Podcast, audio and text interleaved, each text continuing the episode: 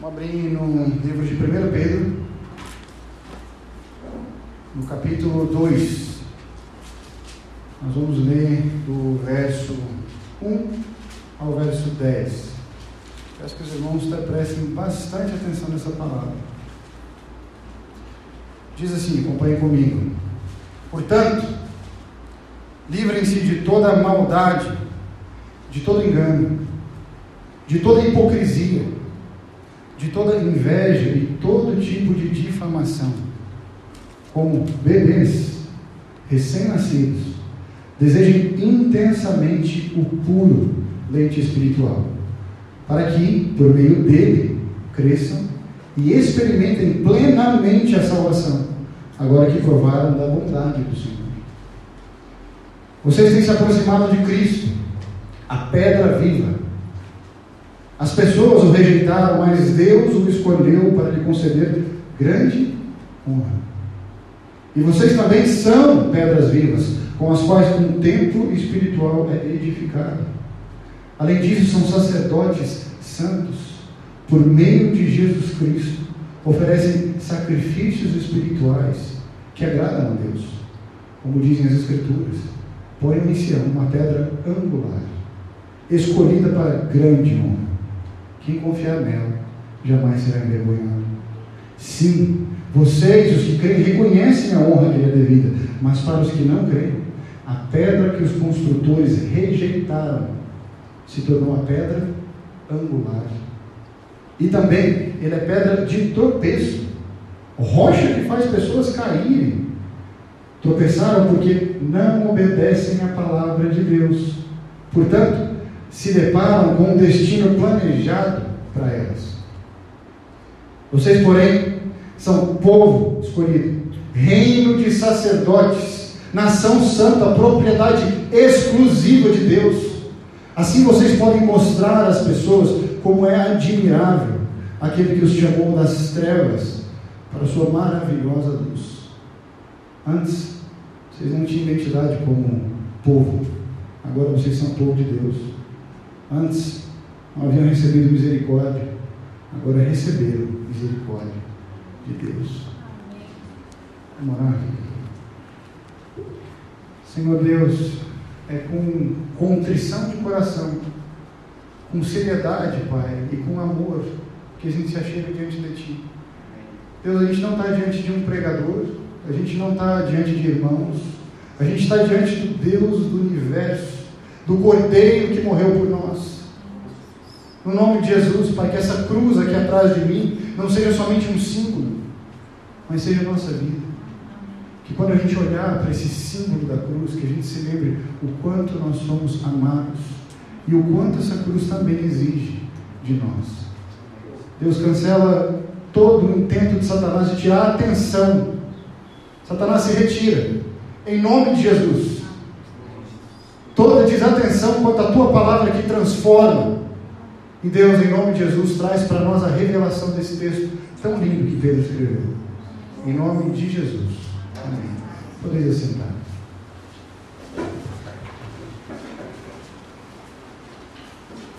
Alguns domingos passados nós começamos uma série, uma série em cima de 1 Pedro. Nós estávamos ah, com uma outro, outro planejamento, mas acabar que nós nos voltamos para 1 Pedro por quê? Porque nenhum texto na palavra de Deus, nenhuma carta na palavra de Deus é tão específica e tão abrangente quanto ao sofrimento humano quanto a de Pedro. Na carta de Pedro, ele diz sobre o sofrimento mais do que em qualquer outro texto da Bíblia. E a gente escolheu esse texto porque nós vivemos hoje num tempo de sofrimento. Um sofrimento talvez um pouco diferente do que esse que Pedro diz aqui para os irmãos. Porque o sofrimento desses irmãos, em que Pedro escreve essa carta, era um sofrimento de perseguição abrupta. Para os irmãos terem uma ideia, só vou fazer uma breve retrospectiva. Esses irmãos eram acusados, são mais ou menos 60 depois de Cristo. Esses irmãos estavam sendo acusados de atear fogo em cidades. Nero, porque havia fogo em algumas cidades importantes para o reino de para o Império Romano estavam sendo assediadas com fogo porque estavam havendo muitos protestos. Nero para fugir da sua responsabilidade, fez sabe o quê? Colocou a culpa dos cristãos. Imagina, meus irmãos. Imagina, você representando Deus de amor e te acusando, botando o dedo na sua cara, dizendo: Você é responsável pelo nosso sofrimento, pelo sofrimento da cidade. Imagina se isso tivesse acontecido em Goiânia agora. Há uma série de protestos na cidade e um prefeito, ou seja, quem for o governador, chega e fala: A culpa é de vocês, cristãos. Nós vamos perseguir vocês. Nós vamos pegar vocês. É por isso que eles se escondiam. Essas reuniões que hoje a gente tem aqui, eles faziam em cavernas. E no meio disso tudo, Pedro, com o coração compadecido, escreve essa carta para os irmãos como um encorajamento e também como um ensinamento de como viver uma vida cristã no seu todo. A carta de 1 Pedro não é longa, mas talvez seja a carta que mais nos ensine de forma densa o que é viver a vida cristã, o que é ser pai, o que é se relacionar com a sociedade? O que é se relacionar com o governo? O que é se relacionar com os irmãos da igreja? Essa carta é extremamente rica. Até agora a gente viu sobre essa carta de que nosso Deus é um Deus triuno, é como Pedro começa dizendo. Eu, Pedro, escrevo para vocês é, sobre esse Deus que é triuno, que é o Pai, que é o Filho, que é o Espírito Santo que habita em vocês. Ou seja, ele começa com uma doutrina. Depois disso, ele fala: as pessoas que entendem quem Jesus Cristo é, vivem com uma esperança que não é dessa terra, que não é baseada nessa terra. É uma esperança de vida eterna. Depois disso, ele fala: essas pessoas que vivem com base nessa esperança, tem que ser santo. Não é só ter esperança. Não é agora aceitei Jesus, está tudo certo. Jesus exige de nós um comportamento que seja como o dele. Porque cristão, meus irmãos, assim como foi utilizado em Atos na primeira vez, não é um bom apelido somente. Era o um nome dado àqueles que procuravam com todas as forças imitar seu Salvador, ser como ele. Então, hoje em dia, nós temos muitos evangélicos, nós temos muitos católicos, muitos espíritas, poucos cristãos muitos poucos cristãos, porque a palavra de Deus assim diz. Uma história para os irmãos. Na madrugada do dia 22 de fevereiro de 1998, uma coluna de apartamentos do edifício Palace 2, no Rio de Janeiro, na Barra da Tijuca, caiu, desmoronou, simplesmente desmoronou. Oito pessoas morreram, 150 pessoas ficaram sem casa. Depois disso, depois de dois dias, alguns engenheiros foram lá para fazer um laudo sobre o que estava acontecendo com o prédio. Quando eles estavam a caminho, o prédio de 22 andares desabou. Eles mesmo assim fizeram um laudo sobre a estrutura, eles pegaram pedaços de concreto para comprovar o que, que tinha acontecido com essa estrutura eles comprovaram que no meio desse concreto, no meio da estrutura que era para ser rígida e segurar o prédio, no meio da fundação, que era para ser aquilo que baseia a construção, aquilo que dá força, sustentação, haviam pedaços de madeira, saco plástico, jornal, saco de cimento, envolvido com toda a estrutura. Depois de alguns dias, essa mesma construtora foi analisar outros prédios dela um outro prédio estava a ponto de cair. Eles lançaram um laudo dizendo o seguinte: moradores podem pegar as coisas de vocês. Vocês têm alguns, algumas horas para pegar. Depois de 30 minutos que esse laudo saiu, dizendo que as pessoas poderiam ir, e recuperar seus bens, o prédio desaba. Graças a Deus, pela graça de Deus, ninguém morreu nesse segundo desabamento. Meus irmãos, se a sua vida fosse um edifício. Vamos imaginar um edifício real, desses que a gente vê aí fora sendo construídos, que tem uma, aquelas valas grandes, alguém entende isso? E tem aquele outdoor gigantesco com o nome do empreendimento. E no nome desse empreendimento está escrito Edifício Fulano de Tal. É o seu prédio. Edifício Débora. Edifício Sejano. edifício Leandro, edifício Paulo, Geraldo, Mônica, Valdir. Está estampado o nome desse edifício. E depois de alguns anos, talvez já construído, chega um homem, um técnico, com um capacetinho, vestido como um engenheiro, uma roupa apresentável, de engenheiro, aqueles botão de engenheiro, chega lá com uma pranchetinha, e no crachá dele está escrito Jesus Cristo. Ele vai analisar agora qual é a estrutura, vai fazer um laudo técnico da sua estrutura. O que será que teria nesse laudo? Qual será que seria a estrutura da sua vida? A estrutura da sua vida será que teria escrito no laudo, baseado nas redes sociais? Baseado nos amigos? Baseado no psicólogo? O psicólogo que diz que eu sou? Baseado na ciência? É a ciência que me mostra o caminho. É nela que eu me fundamento. No positivismo, vai dar tudo certo. Está tudo certo. Pensamento positivo. No negativismo, vai dar tudo errado. A vida não tem sentido. Eu sou um fracassado. Seriam os famosos, os influenciadores, que estariam lá na sua base, na sua fundação. Será que Jesus constataria que talvez até poderia ter alguma estrutura com base bíblica, algumas páginas da Bíblia, mas a sua grande maioria era uma mistura? Ou será que esse laudo diria que foi encontrado, que o técnico chegaria para você dizendo: foram encontradas páginas da Bíblia por toda a estrutura. Foi encontrada uma fundação sólida, uma estrutura que não vai cair, porque ela não se baseia no que o homem consegue construir, mas ela se baseia no fundamento mais verdadeiro da terra a palavra preciosa de Deus. Essa é exatamente a verdade que Pedro está ensinando nesse texto. É exatamente essa verdade. Presta bem atenção nela. É isso que Pedro está querendo dizer. Que Cristo não pode ser ignorado. Ou ele é o centro, ou ele é a rocha firme, inabalável, intransponível, que sustenta todas as coisas. Ou ele é uma pedra de tropeço, que revela o fracasso de quem o rejeita.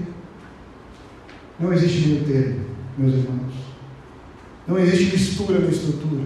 Alguém está entendendo isso aqui? Não? Eu vou repetir. Cristo Jesus não pode ser ignorado. Grave bem essa verdade. Ela é a verdade central desse texto. Ou ele é o centro, a rocha firme, inabalável, intransponível, que nada entra nela, que sustenta a vida de todas as coisas. Ou então ele é uma pedra de tropeço que vai fazer você cair. É isso que o texto diz. Diante dessa verdade, esse texto de Pedro chama a atenção da gente para ver uma fotografia do que, é a vida do cristão ontem, hoje, e do que é, é e do que é para ser amanhã. Ele revela aqui uma sequência lógica para a gente. Alguns padrões que teriam talvez nesse laudo de Jesus se ele chegasse no seu prédio, para que comprove que você tem uma estrutura rígida ou não. Diante desse laudo de hoje, meus irmãos, desse texto é de 1 Pedro, a gente vai descobrir uma coisa. Que a gente tem que destruir talvez o nosso prédio, impedir, para começar de novo. Ou, se Cristo Jesus fala, continua. Eu estou na fundação. Vamos para o laudo? Número um do laudo. Qual é o primeiro fator desse laudo em que nós vemos nesse texto? Ou nós somos completamente dependentes de Cristo, ou o engano e o pecado nos corroem, pouco a pouco. Acompanhe comigo, o texto inicia assim: portanto, pois é uma implicação do, do capítulo anterior, ele está continuando o texto anterior, portanto, livrem-se. Esse livrem-se aqui, que Pedro diz, tem a mesma, a mesma conotação de despir de tirar a roupa, de arrancar a roupa fora. A mesma conotação de Romanos capítulo 12, verso 13. Lá Lá em Romanos 12, 13, vamos abrir nossas Bíblias? Romanos 12, 13. Romanos 12, 13. Romanos depois de Atos.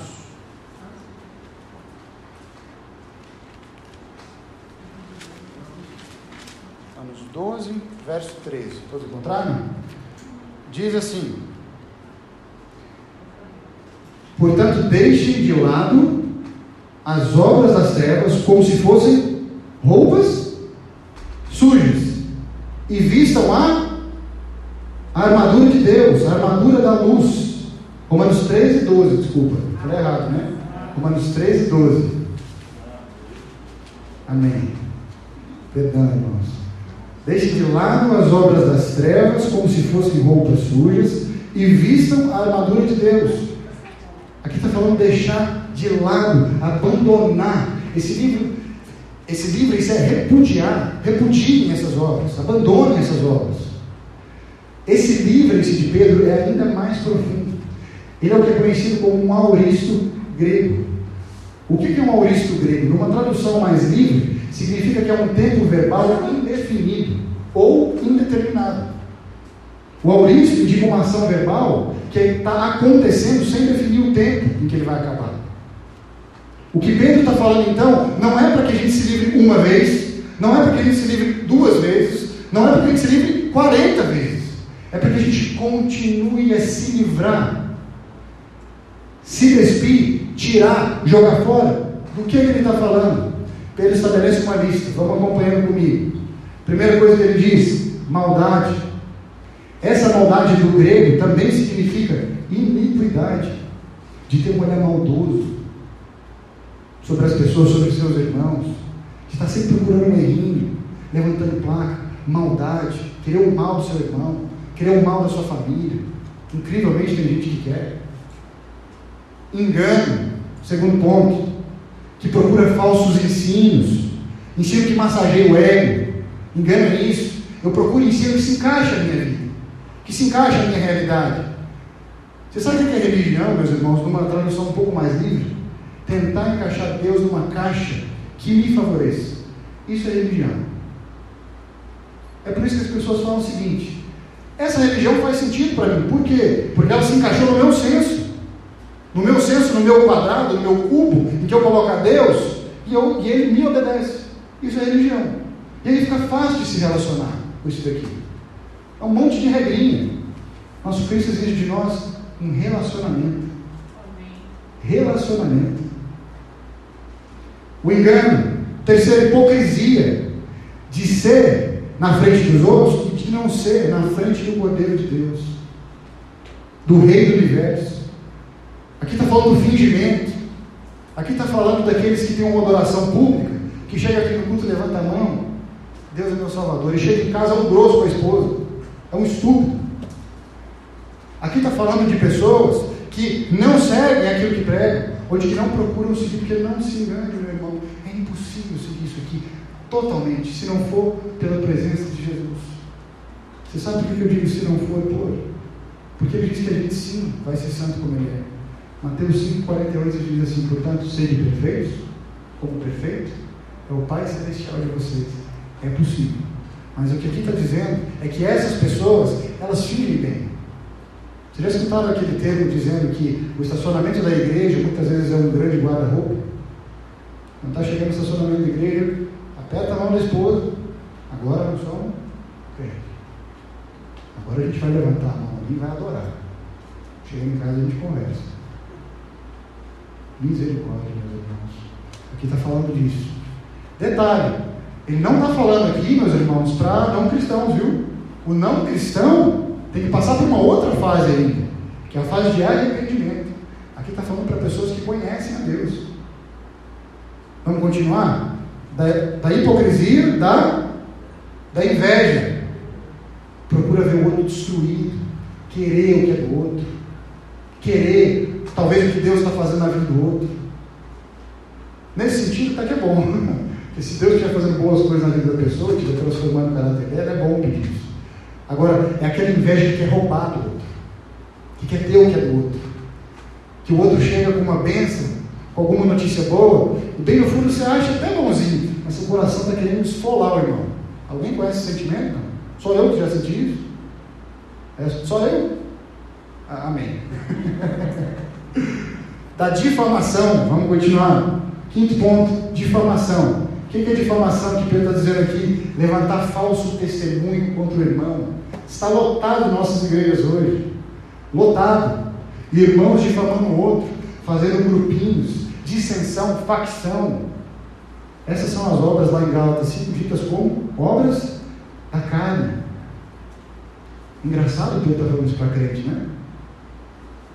Tem gente que acha que virou crente e virou santo de vez, né? Amém, nós viramos. O conceito da palavra no interior. Mas Deus precisa transformar nosso entendimento. Então, meus irmãos, Pedro continua estabelecendo um retrato desse cristão, dizendo o seguinte: ó, oh, não sejam essas coisas, abandonem essas coisas aqui. Isso aqui não é obra do Espírito. Mas só o que ele continua dizendo? Continua comigo. Como bebês recém-nascidos, desejem intensamente o puro, puro leite espiritual. Vamos parar um pouquinho aqui. Meus irmãos, vocês sabiam que alguns estudos dizem que o bebê reconhece o cheiro da mãe? A Duda não está aqui, mas ela vai experimentar isso em breve. Nós vamos também um dia. Mas o bebê conhece o cheiro da mãe, o cheiro do pai. Ele sabe quando a mãe está por perto. Ele sabe a distinção. Estudos dizem isso entre o leite da mãe e outros leites. O da ama de leite, por exemplo. O bebê reconhece essas coisas. Assim, meus irmãos, como o bebê reconhece o puro e verdadeiro leite e chora quando está distante dele. Assim, Pedro está falando, vocês têm que ser assim, meus irmãos. Vocês têm que ser dessa maneira. Chorar, sentir falta da presença, da gostosa presença do leite, da verdade da palavra. Eu fico impressionado com pessoas que conseguem ficar anos em igrejas que não pregam a palavra de Deus. Impressionado. Talvez por uma instituição que te prende, mas eu fico impressionado, porque eu vou falar para os irmãos, eu persegui isso daqui, meus irmãos, não é mérito meu, é Cristo, por toda a minha vida. E eu lia, eu falava, isso aqui tem coerência aqui, mas não tem aqui. Isso aqui está errado. Eu quero ver o puro leite. Eu quero ver gente que prega a palavra porque ela é uma profunda sabedoria. Não porque a nossa instituição cresceu. Não porque a gente é legal agora, porque tem muita gente aqui. E daí a gente começa a negociar a palavra de Deus. Isso? Amém. É um puro leite. Assim como um bebê anseia. Você sabe quando, quando o bebê chora, não é, não é, com aquela força toda. E quanto mais parece que se afasta da mãe, mais ela chora. O que esse texto está dizendo é que assim devemos ser nós. O que Pedro está dizendo é que isso não é uma metáfora apenas para bebê, é para a gente. O leite materno, meus irmãos, é o alimento mais completo, mais nutritivo que existe. Ele é rico em proteína, em açúcar, em vitamina, em bioativos. Vocês querem que eu dê o nome de alguns para vocês? Em hormonas, fator de crescimento. É perfeito em célula viva. Sustenta o crescimento completo de um bebê. Ele não precisa de mais nada. Mais nada.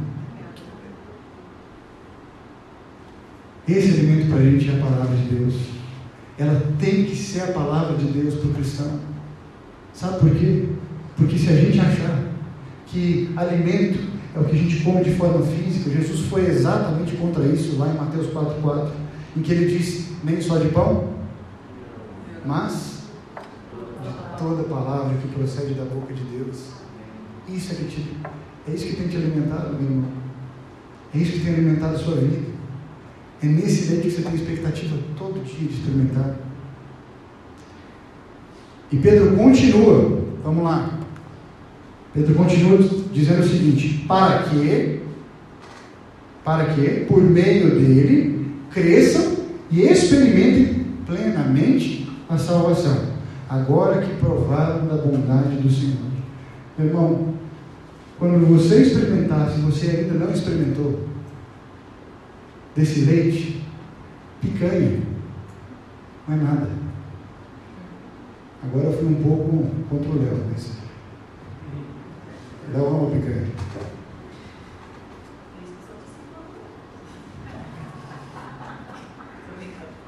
Mas, meus irmãos, por mais gostosa que seja picanha, ou pensa na comida que você gosta.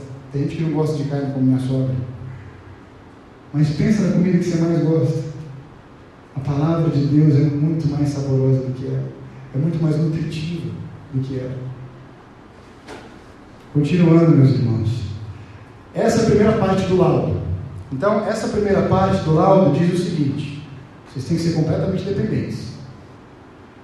Completamente. Porque senão o pecado vai correr vocês. Não tem meio termo. Lembra que não dá para misturar massa. Amém? Segundo ponto do laudo. Ou você é parte da construção de Deus, ou você é, infelizmente, um entulho. Você é um pedaço de concreto, tijolo, tinta, que não serve para nada. Olha o que ele diz. Pedro continua. Vamos continuar comigo, no verso 4. Diz assim: Vocês têm se aproximado de Cristo, a pedra viva. As pessoas o rejeitaram, mas Deus o escolheu para lhe conceder grande honra. Esse se aproximado ainda se refere a um bebê que corre para os braços do pai, a uma criança que corre instintivamente para os braços do pai. Eu de vez em quando vejo a Bia se agarrando no Léo, a gente fez uma viagem esses dias juntos, é impressionante. Vira e mexe, ela volta para estar nos braços do Léo, nos braços da Flavinha. E sabe o que é mais lindo? É que quando eles estão juntos, eles parecem um só. É uma coisa tão, tão apegada, tão gostosa, que você vê o Léo a Bia, mas é, é uma mistura. É a mesma coisa. É tão lindo de se ver isso. Esse aproximado diz exatamente disso. Se aproxima de Deus com quem o abraça, com quem precisa dele, com quem depende dele. Para onde você corre, meu irmão, minha irmã, quando aperta a sua vida? Para quem você corre? O que o texto está dizendo é que nós ansiamos por essa palavra, a gente se aproxima dela. Assim como a gente se aproxima e a gente gosta de fazer algumas coisas, tem gente que gosta de dirigir, tem gente que gosta de fazer doce, Débora faz doces maravilhosos. Assim como cada um de nós gostamos de uma coisa, o que esse texto está dizendo é, é que a gente se aproxima, assim como a gente se aproxima dessas coisas, não é natural para a gente fazer isso. O que o texto está falando é se aproxima desse Deus, depende dele. Essa pedra viva que ele continua dizendo se aproxima dessa pedra viva que é Jesus, que ele menciona do grego, significa pedra. Presta bem atenção nisso aqui agora. É se apegar a essa pedra. Petra, do grego, é rocha inabalável e intransponível. Muitas pessoas fazem confusão daquela passagem lá de Mateus 16, 18, em que Jesus chega para Pedro, após Pedro ter uma revelação sobre quem é Jesus, Jesus chega para os discípulos e diz assim: Alguns dizem que eu sou um ótimo profeta, alguns dizem que eu sou Elias. Quem vocês dizem que eu sou? Pedrão se levanta, fala: Tu és o Cristo, o Filho de Deus vivo. Na mesma hora, Jesus olha para ele, fala: Pedro, tu és a pedra, e sobre essa pedra eu edificarei minha igreja. Há uma confusão muito grande sobre esse texto. Porque a pedra que Jesus se refere a Pedro não é Petra, é Petros do grego.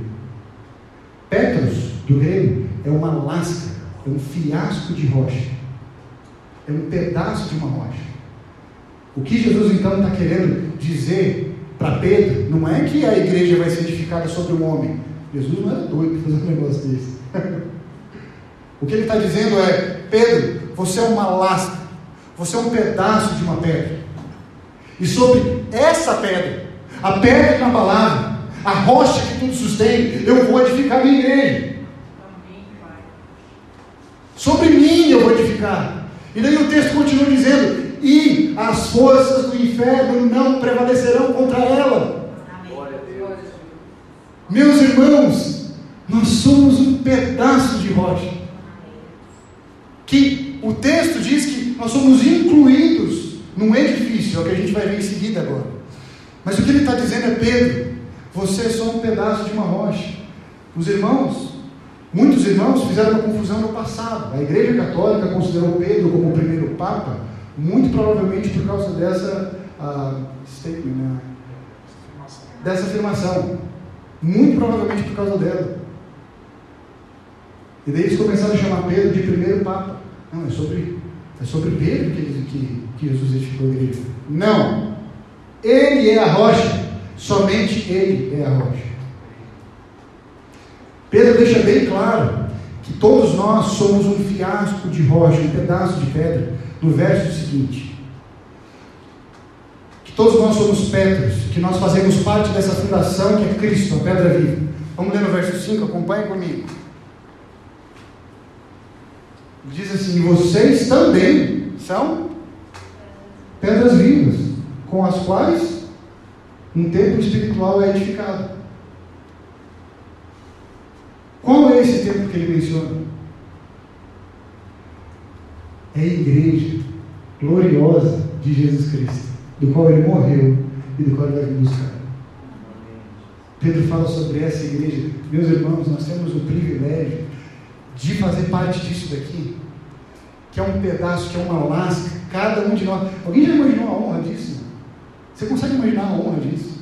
Deus construindo um edifício, um prédio desses, e daí você chega e ele te coloca como parte da parede. Meus irmãos, o templo de Salomão não chega aos pés desse edifício espiritual que está sendo construído. Nenhuma edificação humana chega aos pés disso daqui. É por isso que escutar de cristãos dizendo que não fazem parte da igreja, nem amam a igreja, é um negócio muito estranho, é desconexo.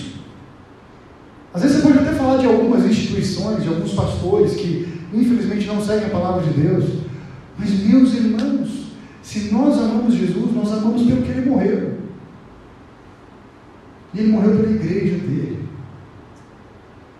Nós somos privilegiados de fazer parte de uma edificação. Coloca isso na sua mente e no seu coração.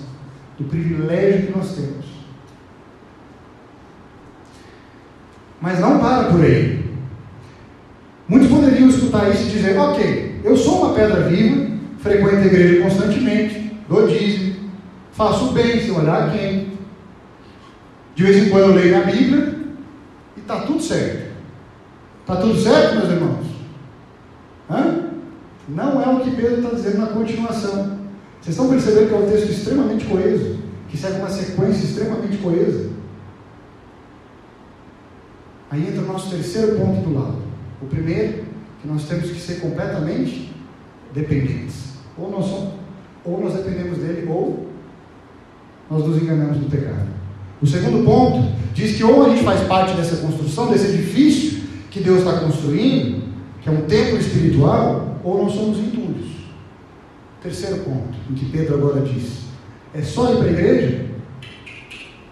Terceiro ponto, ou nós somos sacerdotes desse templo, ou nós somos ouvintes. Pedro se aprofunda mais ainda no que significa fazer parte desse templo espiritual. Ser parte do templo espiritual significa, além disso, olha o que, que o texto está dizendo aqui, acompanha comigo, irmão.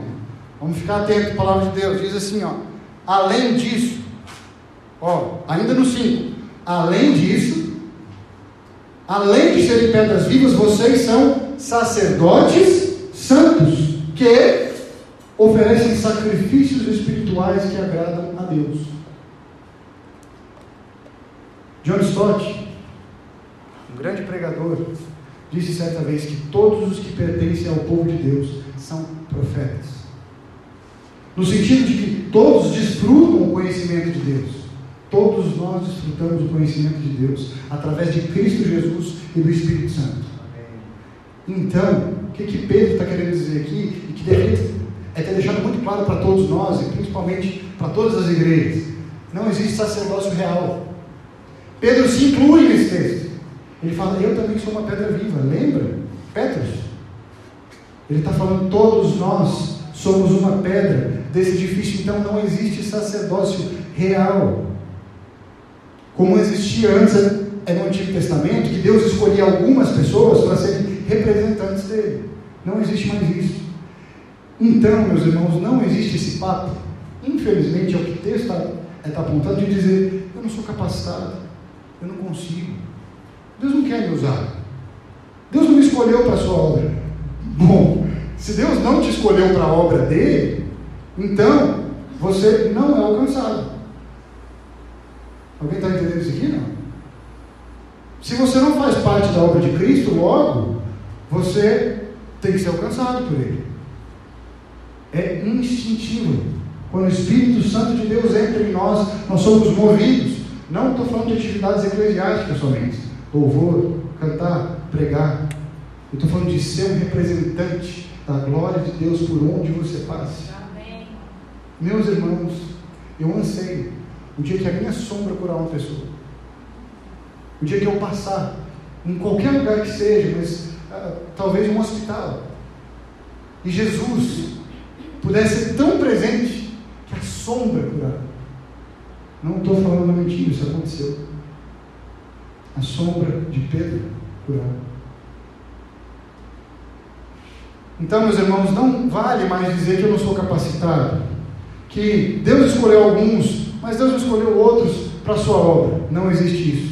Não existe, meus irmãos, o pastor X, Y ou Z que tem mais autoridade espiritual do que você. Eu, o Léo e o Antônio não temos mais autoridade espiritual que você, se você é um sacerdote. Alguém entende isso? Não? Então, sacerdotes são todos nós que fomos chamados para pregar, para fazer discípulo, para alcançar nações, para orar, para expulsar demônio. Todos nós. Não pastor XYZ. Talvez uma boa forma da gente exemplificar isso, porque às vezes a gente está no nosso contexto e a gente não entende isso muito bem. Mas uma boa forma de exemplificar isso seria: imagina você morando num país distante, Pedro. Zeca, Zeca vai. Mas cada um de nós aqui, num país distante, Alexandre. A gente chega nesse país, nós somos os únicos cristãos. Os únicos. E aí tem uma pessoa endemoniada e chegam correndo, porque escutaram falar de longe que você é cristão. O que, você vai fazer? Você vai ligar? Léo, é, expulsa o demônio aqui pelo telefone para mim. Manda embora. Você faria isso? Com um demônio, com uma pessoa sofrendo na sua frente, endemoniada? Todos nós somos sacerdotes. Todos nós temos autoridade para pregar o Evangelho. Por isso que o que muitos pastores dizem que eu tenho autoridade espiritual sobre você é uma mentira. Uma mentira. Existe sim o respeito. Lógico, a palavra de Deus diz que nós temos que respeitar as nossas autoridades. Não é disso que esse texto está falando, estou falando de autoridade espiritual. Eu estou falando de unção. O que esse texto diz aqui é que a mesma unção que foi derramada sobre Pedro é derramada sobre nós. Porque unção na palavra de Deus é separado, escolhido. Ou você é ungido, ou não é. Ou você é um separado de Deus para a obra dele, ou você não é. E daí Pedro continua dizendo: esses sacerdotes oferecem sacrifícios espirituais. Segundo Russell Shedd, ele exemplificou isso de uma, de uma maneira muito didática, muito boa.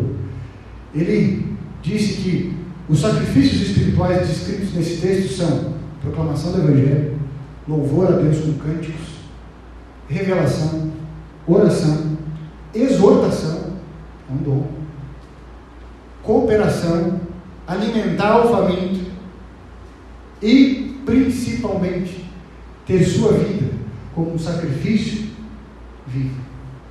Toda a sua vida como um sacrifício vivo diante dele. Meus irmãos, está lá o cara com a prancheta na mão. Até agora a gente tem três parâmetros. Vamos para o quarto. O quarto diz o seguinte: que os que confiam e honram a esse Deus, a esse Jesus, ou os que confiam em si mesmos. Ou você confia em Cristo Jesus, ou você confia em si mesmo. Pedro faz uma citação de Isaías 28 aqui. Ponham em Sião uma pedra angular, escolhida para grande honra. Isso é muito lindo e muito interessante. Eu, como arquiteto, quando eu estava estudando isso, eu fiquei maravilhado. Porque essa pedra angular que Pedro cita aqui era utilizada nas edificações greco-romanas daquele tempo. Essa pedra é que dava sustentação para o arco greco-romano. É o que dava sustentação para isso. Para as cúpulas, para as casas, para os edifícios. Vou dar um exemplo para os irmãos. Eles começavam a construção num ponto, do lado de cá e do lado de cá, e vinham subindo as pedras. Então, uma pedra, duas pedras, três pedras, quatro pedras. E isso daqui ficava sustentado por madeira, até chegar no final. Quando chegava nesse final, eles colocavam a pedra angular. A pedra angular é o que não deixava a estrutura cair. É o que, pela física, dava sustentação para todo esse arco. Durante anos, essa foi a cobertura que eles usavam para quase todas as edificações das casas deles. É dessa pedra, é dessa pedra que Pedro está falando. Também, se você for ver um outro significado grego, que é mais impressionante isso, é que é uma pedra de esquina. A pedra angular é essa pedra de esquina e também é uma pedra de esquina. O que é a pedra de esquina? É a pedra do qual todas as edificações eram era colocada para delimitar de onde que começaria a sua edificação. Então você faria um gabarito, um projeto, e você começava com uma pedra que mostrava qual era a sequência que você ia colocar as outras pedras.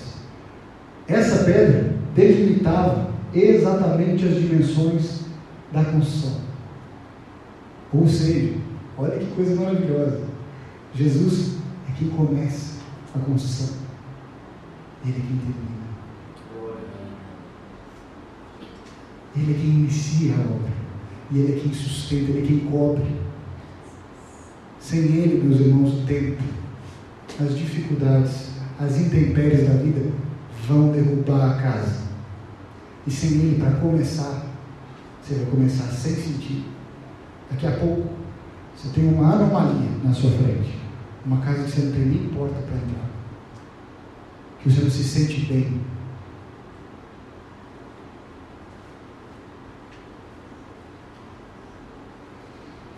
O que Pedro diz então, também aqui, meus irmãos, o que Isaías disse lá atrás, 600 anos antes. Isaías escreveu esse texto 600 anos antes da vida de Jesus. Jesus Cristo é a pedra. Ele é a rocha que sustenta todas as coisas, que direciona, que cobre, que protege. Se não for Ele, meus irmãos, nós estamos condenados. Entendam, isso não é brincadeira. Não é uma metáforazinha que Pedro escreveu aqui para ser bonito. É dizer se vocês não começarem com ele, vai dar errado. E se vocês não terminarem com ele, vai dar errado. Vocês estão baseando a vida de vocês em mentiras.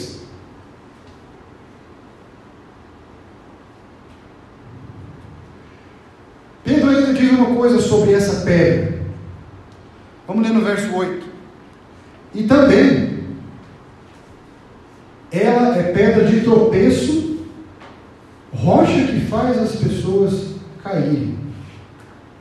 Que coisa, não? A mesma rocha que sustenta é a que faz cair? Como assim? Bom, é, vocês se lembram de que Cristo não pode ser ignorado? Essa é a ideia central do texto? Cristo não pode ser ignorado? Essa rocha descrita aqui não é uma rocha estática, como se você estivesse andando e um belo dia você tropeça nela. Não é uma rocha estática. Do grego, essa rocha descrita aqui, que é uma pedra de tropeço, também escrita lá atrás, também por Isaías, Jeremias, essa rocha é um rolo compressor. Não é uma pedra estática. Ela é um rolo compressor que vem na sua direção. E que revela mais cedo ou mais tarde o fracasso da vida de quem não baseia na rocha que é Cristo. Meus irmãos, quem não tem a vida baseada em Cristo Jesus, mais cedo ou mais tarde a casa cai. Não estou profetizando, viu? Não estou jogando praga. É o que o texto está dizendo. O texto está sendo muito claro quanto a isso. Não há como fugir. Mais cedo ou mais tarde, essa verdade ela te pega. As complicações da vida, a depressão, o coronavírus, bate na sua porta e te cobra qual é a sua fundação. Meus irmãos, vai vir fiscal. Vai vir fiscal para ver o que é a nossa estrutura. Isso aqui que a gente está fazendo hoje é exatamente isso. É o que Deus nos pede para ver. É, é para fazer, para revelar em nós, em mim mesmo. Se a minha estrutura está todo dia sendo baseada numa rocha firme. Todo dia. Porque a vida é uma construção diária. É um edifício nós vamos construindo. Todo dia um pavimento a mais. A beleza do Evangelho, a beleza de Cristo Jesus, é que Ele vem para tirar a nossa vida do pecado. É que Ele vem para revelar para nós que a nossa vida é um fracasso. Glória a Deus por isso. Mas para mostrar para Ele o quanto Ele é bondoso, o quanto Ele é misericordioso, o quanto Ele é fiel. Meus irmãos, Jesus não quer ver nenhum de nós perecendo. Nenhum de nós. Ele não tem prazer nisso. Lá no Antigo Testamento a gente vê que Deus não se agrada, não se alegra na morte do, do ímpio. Ele não se alegra nisso, não se engane. O que Pedro está falando aqui, meus irmãos, é puro amor. É puro amor. Entenda uma coisa, é muito mais exigente para o pregador, para Cristo, te disciplinar, do que só falar coisa boa para você. Um pai que ama o filho, ele corrige o filho. Alguém entende isso daqui, não? Meus irmãos do céu, tem muita gente aí fora dizendo que está tudo certo, está tudo bem. E é nisso que a gente tem que basear. Não é o que o texto está dizendo, não é o que a Bíblia diz. O que a Bíblia diz é que Deus precisa transformar a gente, precisa tirar de nós o pecado, aquilo que está mesclado, junto com essa estrutura, porque Ele sabe que vai cair, e quanto maior fica o prédio, pior a queda. Pior a queda.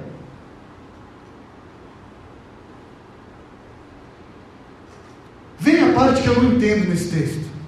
Vem a parte mais bela. Depois de Pedro dizer isso, depois de dizer é, que nós temos que ser dependentes de Deus, porque ou nós somos dependentes ou nós caímos, ou nós somos sacerdotes, ou nós não somos nada, ou nós somos parte da construção, ou nós somos entulhos.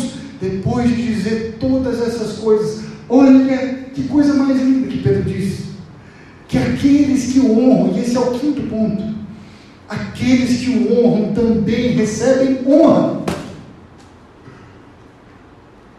Os que reconhecem que são dependentes como um bebê, os que são pedras vivas e não entulhos, os que são sacerdotes, não meros ouvintes, os que lhe dão e não são envergonhados, os que lhe dão honra e não são envergonhados, são chamados das mais belas palavras de provavelmente toda a Escritura em relação a nós. O que, é que ele diz? Eu quero que você veja isso agora como o próprio Deus dizendo para nós. O próprio Deus. Não enxerga a mim, eu quero que a gente leia, leia junto esse texto. Partir do 9, vamos ler. Juntos. Vocês, porém, são povo escolhido, reino de sacerdotes, nação santa, propriedade exclusiva de Deus. Assim vocês podem mostrar às pessoas como é admirável aquele que os chamou das trevas para a sua maravilhosa luz. Meus irmãos, alguém entende isso aqui não? Alguém entende? Você escutar da boca do próprio Deus dizendo para você que você é sacerdote, nação santa, propriedade exclusiva de Deus, exclusiva de Deus, povo escolhido, desde a fundação da terra, reino de sacerdote. Aqui a gente pode dizer que a gente é filho do rei, porque a gente tem o mesmo caráter do rei. Meus irmãos, eu vejo gente falando de filho do rei. Filho do rei é quem vai herdar o reino. Não é quem só vai receber o reino. É quem tem o, o entendimento de que vai herdar um reino. Nação santa, ungidos, separados por Ele e para Ele. Propriedade exclusiva. A gente não é mais o que a Nós não fazemos o que a gente quer fazer. Nós somos movidos, impelidos. Nós somos passageiros de um carro. Meu irmão, se você estiver na direção da sua vida, misericórdia de você. Como é gostoso ser um passageiro, naquele que sabe dirigir todas as coisas. Como é gostoso fazer uma viagem do lado dele. A viagem da vida. Como é gostoso depender 100% dele. Tem gente que se pergunta por que, que passa tanta dificuldade. Que nós, como cristãos, não podemos passar dificuldade. Mentira. Meus irmãos, como que nós vamos mostrar para o mundo que nós dependemos de Cristo Jesus? Se Ele não ensina a gente que finanças vêm dele, que a igreja vem dele, que o trabalho vem dele. Me explica isso. Qual que é a diferença entre nós e o mundo lá fora? O que Pedro está falando é que Deus nos escolheu para ser um povo. Não sei se os irmãos se lembram, mas em Oséias, quando Oséias teve um filho com uma prostituta, nasceu um menino chamado Não Meu Povo. Porque não havia sido nascido de um relacionamento que Deus queria naquele momento. O que a palavra agora de Deus diz, e era uma representação também para o povo que estava em pecado contra Deus. O que a palavra de Deus diz agora é que todos nós somos povo. Pedro aqui concorda com Paulo. Quando Paulo saiu para pregar para os gentios, houve alguma dissensão, algumas, alguns questionamentos. Pedro aqui agora, todos, todos, em todo lugar do mundo que aceitarem Jesus como Filho de Deus, são povo de Deus. Em tudo nós dependemos do favor de Cristo. Para quê? De que forma que Pedro termina dizendo isso? Vocês agora têm uma identidade. Por que, que vocês têm essa identidade? Vamos ler a partir do 10? Diz o seguinte. Não, desculpa, no 9 ainda. Ah, no 9 diz: Assim vocês podem mostrar às pessoas como é admirável aquele que os chamou das trevas para a sua maravilhosa luz. Quem vive na maravilhosa luz de Deus aqui? No 10 diz o seguinte: Antes vocês não tinham identidade como povo, agora são povo de Deus. Antes vocês não haviam recebido misericórdia, agora por causa de Jesus vocês receberam misericórdia de Deus. Meus irmãos, sinceramente, eu creio que os irmãos, quando pegaram essa carta e viram isso, eles devem ter ficado uma alegria danada. Não pode falar danada, desculpa. É uma alegria muito grande. Uma grande alegria. Vivendo exilados do seu povo, vivendo distantes da sua terra. Eles escutavam agora que eles são parte de edificação, parte da igreja de Cristo. E que eles agora têm uma responsabilidade como sacerdotes. É um privilégio, não é? Diante dessas coisas, meus irmãos, que a gente estudou hoje, eu acho que ah, eu não tinha preparado essa pregação para ser a última do ano, mas eu acho que ela se encaixou muito bem no que é a proposta do fim de ano, ou uma pregação de fim de ano que seja. De que forma você quer começar o ano que vem? Qual é a sua estrutura? Qual é a estrutura que você quer construir nesse ano que vem? Meus irmãos, alguns de nós aqui precisam implodir os seus prédios e clamar a Deus: destrói meu prédio. Destrói porque eu não aguento mais de fazer força. Para arquiteto e engenheiro, enxerga a estrutura de uma forma muito, muito poética. Eu acho principalmente arquiteto. Né? Mas eu lembro quando eu fui para São Paulo e eu vi o MASP pela primeira vez. Alguém conhece o MASP? Museu de Arte de São Paulo? Eu chorei de ver o MASP. Sabe por quê? Porque eu fiquei imaginando aquela estrutura protendida, segurando um absurdo de peso, num vão de mais de 25 metros. E aquela estrutura fazendo força, o tempo inteiro, ano após ano, após ano, após ano, após ano. Meu irmão, se a sua estrutura não for sólida e baseada na palavra de Deus nesse ano que se começa, Eu vou te clamar como um irmão. Pede a Deus para falar. Pede a Deus para mostrar se tem concreto, se tem concreto misturado com outras coisas, se tem plástico no meio, se tem jornal no meio. Jesus está voltando, meus irmãos. Isso não é brincadeira. Nosso Deus está voltando. Está muito próximo da vinda de Jesus. Muito próximo. Não é tempo mais de brincar de ser crente. Não é tempo mais de brincar de ler a palavra de Deus. Aliás, tem crente que não lê a palavra de Deus. Impressionante isso. Tem gente que se diz crente, mas não procura tempo com Deus. Meus irmãos, Deus quer usar a gente na obra dele. Deus quer que a gente tenha um edifício sólido, para que a gente seja útil na igreja dele. Eu vou pedir um favor para quem está aqui, e os irmãos podem falar também para quem vier aí no futuro para a igreja. Não esperem os pastores, os presbíteros chegarem a vocês e tentarem descobrir qual é o talento de cada um. Chega e diz: Eu quero fazer isso. Deus me chamou para fazer isso. Deus me chamou para fazer aquilo. É isso que a gente quer. Não importa se isso é bom ou ruim, meus irmãos. Eu mal sabia cantar um dia atrás. Ainda acho que não sei. Mas estou no caminho. Débora está me ensinando. Débora e o Caio estão nos ensinando. Meus irmãos, não é tempo de vergonha mais. Esse ano que vai entrar não vai ser fácil. Não se engane, o corona, ao que tudo indica, nas pesquisas e os cientistas, não vai passar tão cedo. Se passar, glória a Deus, pode intervir lindamente, né? mas não são as indicações que a gente tem. De que jeito que a igreja dele vai se comportar. Se coloca de pé.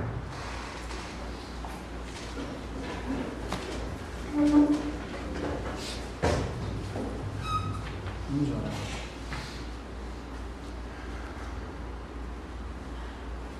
Senhor Deus, tua palavra mais uma vez foi pregada, Pai, tua preciosa palavra.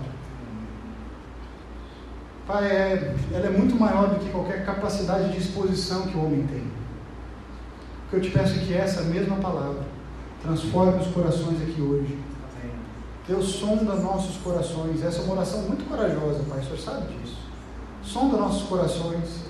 Vê se em nós tem algum pecado e tira de nós qualquer coisa que não seja a estrutura fundamental que é Cristo. Pai, para quem está ignorando, Senhor, que pare de ignorar, pelo amor do nome de Jesus.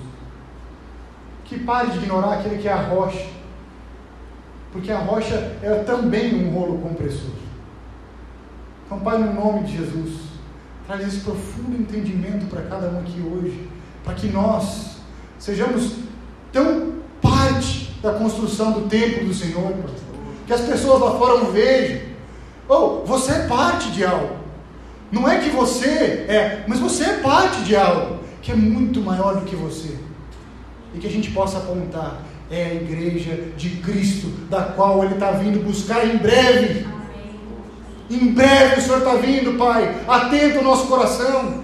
De uma vez por todas, Pai, por favor. Eu te clamo, Jesus, que o Seu Espírito Santo venha. Assim como vem em Pentecostes, Pai. Tira de nós a incredulidade. Tira de nós, Pai, a falta de dependência, o medo. O medo de que o Senhor não vai suprir. O medo da doença. O medo de que o Senhor não vai fazer, Pai, por nós infinitamente mais, é o que essa palavra diz. Do que mais a gente precisa, Pai. Senhor Deus, eu te clamo que teu evangelho seja amado nesse lugar. Amém. Em nome de Jesus, nós sejamos conhecidos como uma igreja que ama, que ama o teu evangelho. Amém. Nós te amamos, Pai. Em nome de Jesus. Em nome de Jesus. Amém. Amém. Amém. Pode ser assim.